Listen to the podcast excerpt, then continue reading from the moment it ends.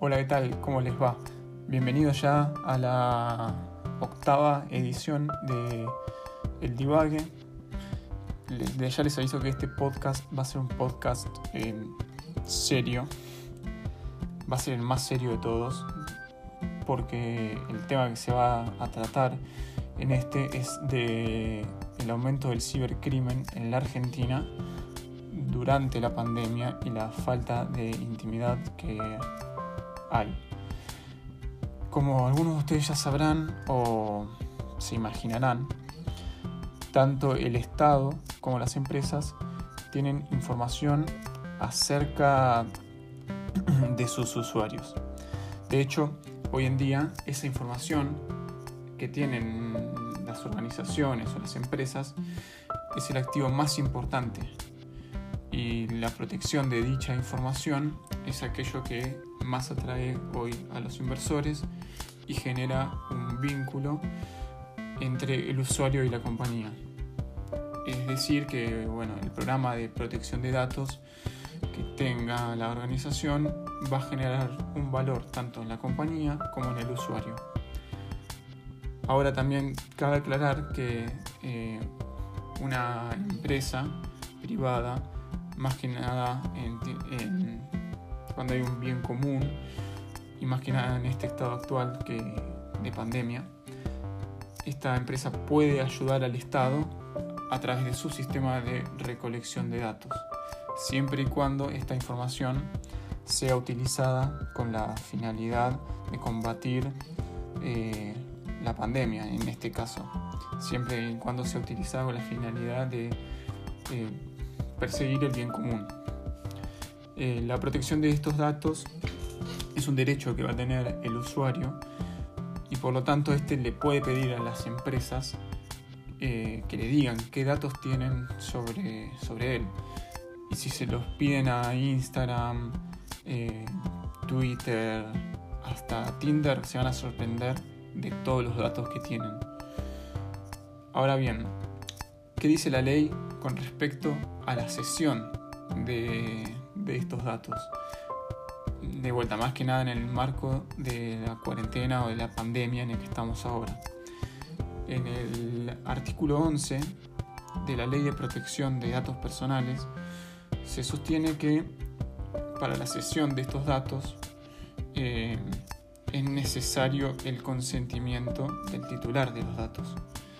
Sin embargo, también establece varias excepciones, pero la que más nos interesa ahora es la que establece que el consentimiento eh, para la cesión de los datos no va a ser necesario cuando se trate de datos personales relativos a la salud y sean necesarios por razones de salud pública, de emergencia o para la realización de estudios epidemiológicos, siempre y cuando se preserve la identidad de los titulares de los datos cosa que no sucede, es decir, no se preserva la identidad del titular de los datos con la aplicación Cuidar, eh, la aplicación que propone el gobierno, eh, que yo no recomiendo que la, que la tengan. Eh, bueno, durante la cuarentena, el aumento de intento de ataques a los datos personales que sufrieron varias empresas como Mercado Libre y eh, Facebook, todas estas redes, eh, tuvo un gran, un gran aumento. Otro tipo de delito que aumentó mucho durante la cuarentena es el de las estafas, eh, ya sea por vía telefónica o por vía de redes sociales, mails. para reconocerlos, a estas, estas estafas, hay un método que se lo denominan con las siglas eh, PICO, eh, que quiere decir pretexto, impostor, contexto y oportunidad. ¿Qué quiere decir el pretexto? Bueno, justamente siempre hay una parte de, del texto o de la llamada que es la que más nos llama la atención, que es por ejemplo, ganaste tal concurso o debes tanta plata y así. El impostor es, eh, bueno, se hacen pasar por una marca o por algún organismo conocido. Por ejemplo, cuando le debes tanta plata, puede ser que te hablen en nombre del banco eh, o en nombre de Mercado Libre, también hay muchas. Eh, la C, sería de el contexto, que tiene que ver con ponerte en el contexto actual, no hay mucho más que, agregar. Y la oportunidad eh, quiere decir que muchas veces en estos mensajes se, hay enunciados como últimas 24 horas, solo quedan tres lugares, eh, solo hay dos ganadores. Son cosas que tienes que hacer rápido para supuestamente ganar o no perder el beneficio. Un ejemplo de este tipo de estafas es lo que vimos que sucedió en los últimos días en varias cuentas de Instagram. Más que nada a varios emprendedores o pymes a los cuales se les llegaba un mensaje haciéndose pasar por Instagram. Ahí tienen al, impostor. Eh, nada, en el mensaje decían que ellos no habían respetado el copyright o que les querían verificar la cuenta. Ahí está el pretexto. Y que nada, para solucionar este problema o para que le verifiquen la cuenta, tenían que ir a un link determinado. Y cuando apretabas en el link, automáticamente ya te sacaban la cuenta. Y después te pedían plata para el rescate de la misma. Ahora bien, estas estafas no son siempre de manera completamente azarosa. Muchas veces estos em, ciberladrones, digamos, obtienen información a través de nuestras mismas publicaciones.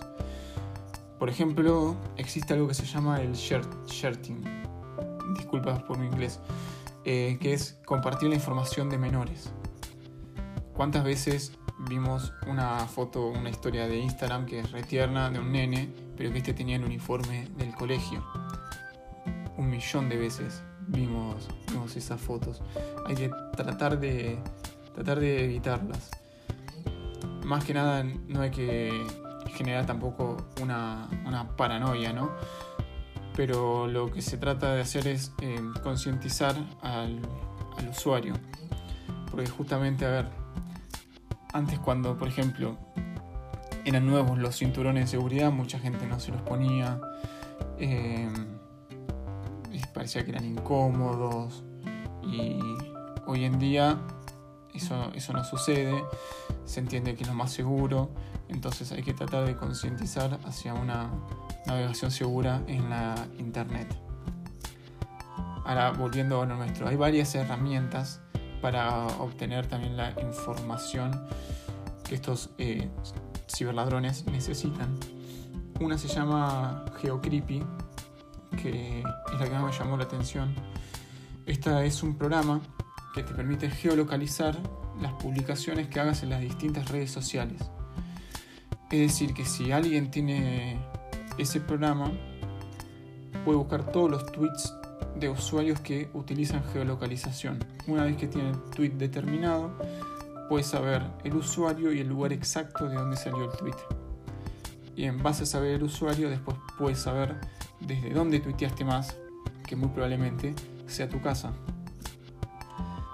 Pero estos delitos no fueron los únicos en auge durante, durante la cuarentena ya que durante este periodo también se triplicaron las denuncias por difusión de imágenes de, que tenían contenido sexual, lo cual en la ciudad de Buenos Aires no es un delito, sino que es una contravención, y en la provincia de Buenos Aires ni siquiera es una contravención, lo cual genera un gran problema.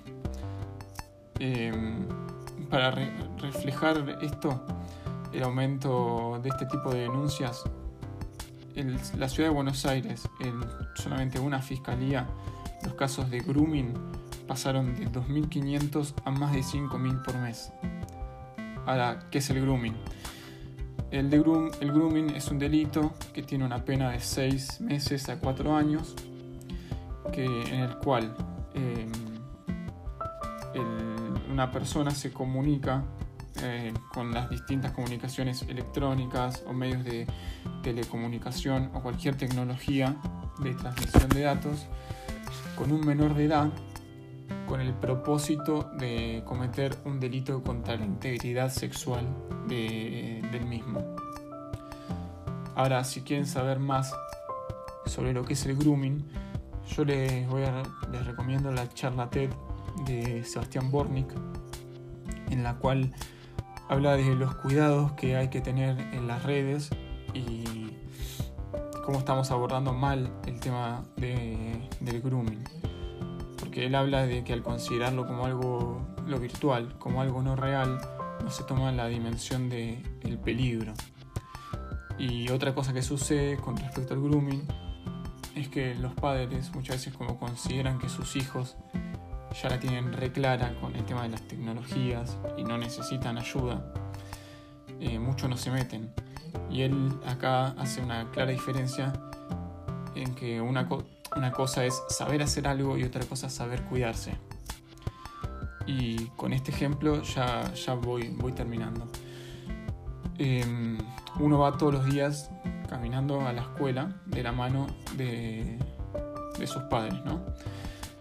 Hasta que un día ellos te dicen, ya podés, ya podés ir solo, pero volvé a tal hora, volvé por tal camino.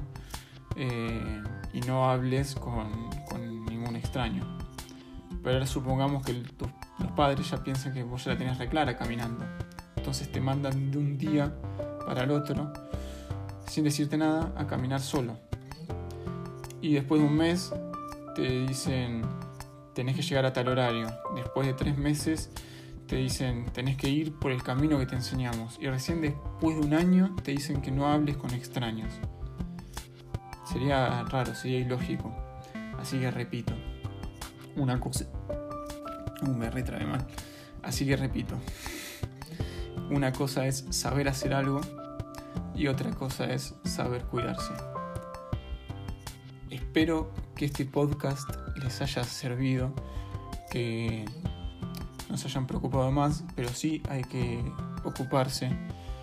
Y como dije antes, sí fue el podcast más serio de todos me parece que, está bueno concientizar un poco sobre, sobre estas cosas, que a veces mucho no se habla, mucho no se tiene idea de, por ejemplo, de lo que es el grooming, de, de lo mal que la pasan eh, las víctimas de todos estos delitos.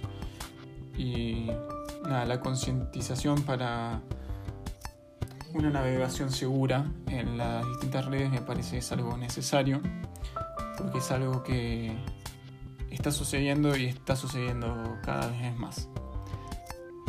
Así que, en fin, si no los asusté demasiado, eh, nos encontramos la semana que viene con algún tema más divertido.